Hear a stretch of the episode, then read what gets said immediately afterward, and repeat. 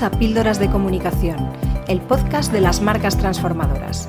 Soy Noelia Perlacia, DIRCOM de la agencia Avance Comunicación y te voy a acompañar en este viaje por la comunicación corporativa para aportar visibilidad, notoriedad y confianza a las marcas.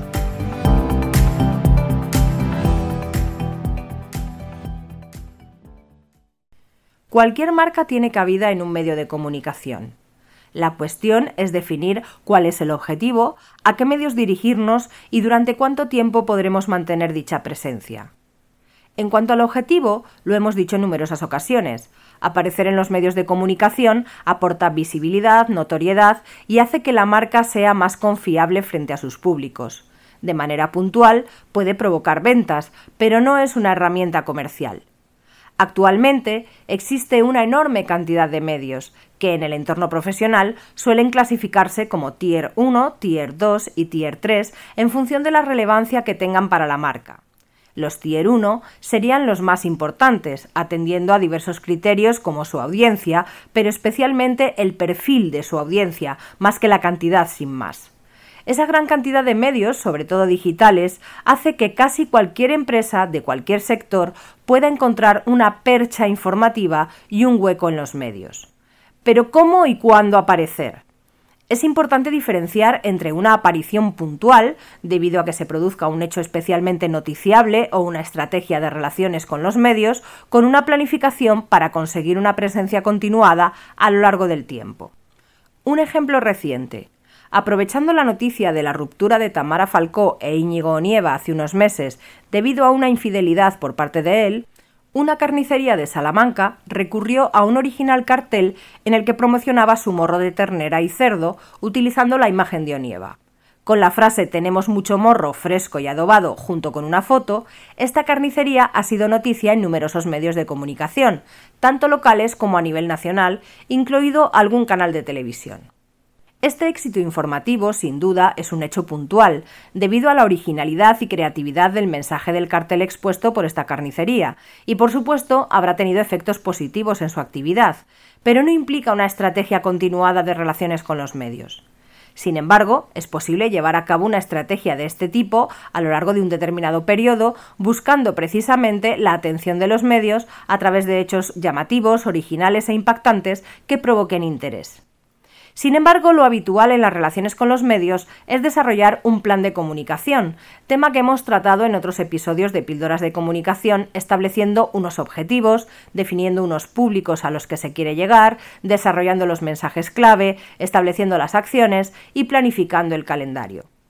Cuando se desarrolla un plan dirigido a los medios de comunicación, se persigue reforzar el posicionamiento y la reputación de la marca, meta que se obtiene a medio y largo plazo con acciones continuadas y coherentes en el tiempo. Las relaciones con los medios de comunicación no son sencillas hoy en día.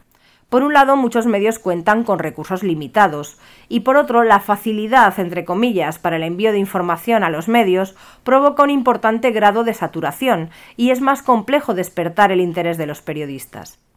Por ello, es importante darle un nuevo enfoque a esta relación y comenzar a ver a los medios de comunicación como un público estratégico más y no como un simple canal de difusión.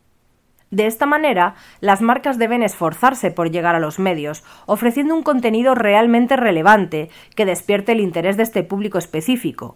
Es bueno desarrollar una estrategia de contenidos similar al inbound marketing, pero específica para la prensa. Para que la marca sea considerada una fuente de información fiable, hay que tratar a los periodistas como un público objetivo, dejando de lado esa concepción habitual que considera las apariciones en prensa como medios ganados. Esto se concreta en la elaboración de una estrategia de contenidos que tenga en cuenta las mismas etapas que en el caso de una relación con cualquier otro público, es decir, atraer, convertir, cerrar y fidelizar. Algunas empresas pretenden enviar una simple nota de prensa y conseguir presencia en los grandes medios generalistas y económicos y recurren a las agencias de comunicación como intermediarias que con sus contactos tienen que conseguir resultados garantizados. Sin embargo, los resultados no llegarán si no existe una sólida estrategia y unos contenidos realmente relevantes.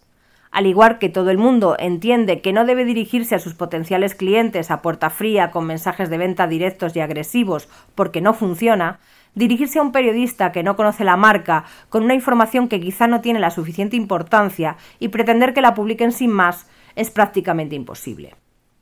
Los periodistas reciben a diario decenas de informaciones, convocatorias, llamadas, notas de prensa. Destacar entre todas ellas no es nada fácil. Para plantear una auténtica estrategia de contenido para los medios es necesario tener en cuenta varios aspectos. En primer lugar, plantéate tu relación con los medios a medio y largo plazo. El envío puntual de una nota de prensa no va a servir para casi nada. En segundo lugar, crea una excelente segmentación de medios y traza un perfil del periodista al que te vas a dirigir, prácticamente como harías para segmentar a tu cliente y a tu público ideal. El periodista tiene unos intereses y unas necesidades, informaciones de determinada temática que sean relevantes, oportunas, contrastadas, novedosas, y también, como tu cliente ideal, tiene unos puntos de dolor. Falta de recursos, de tiempo, necesidad de desarrollar informaciones que atraigan e interesen a la audiencia, etc piensa en cómo facilitar su trabajo y ofrecerle información útil. En tercer lugar, piensa cuál será tu propuesta de valor para esos medios y periodistas. Ser fiable, accesible, proporcionar información con auténtico valor, con veracidad y transparencia, ofrecer datos, documentación, material audiovisual de calidad, etc.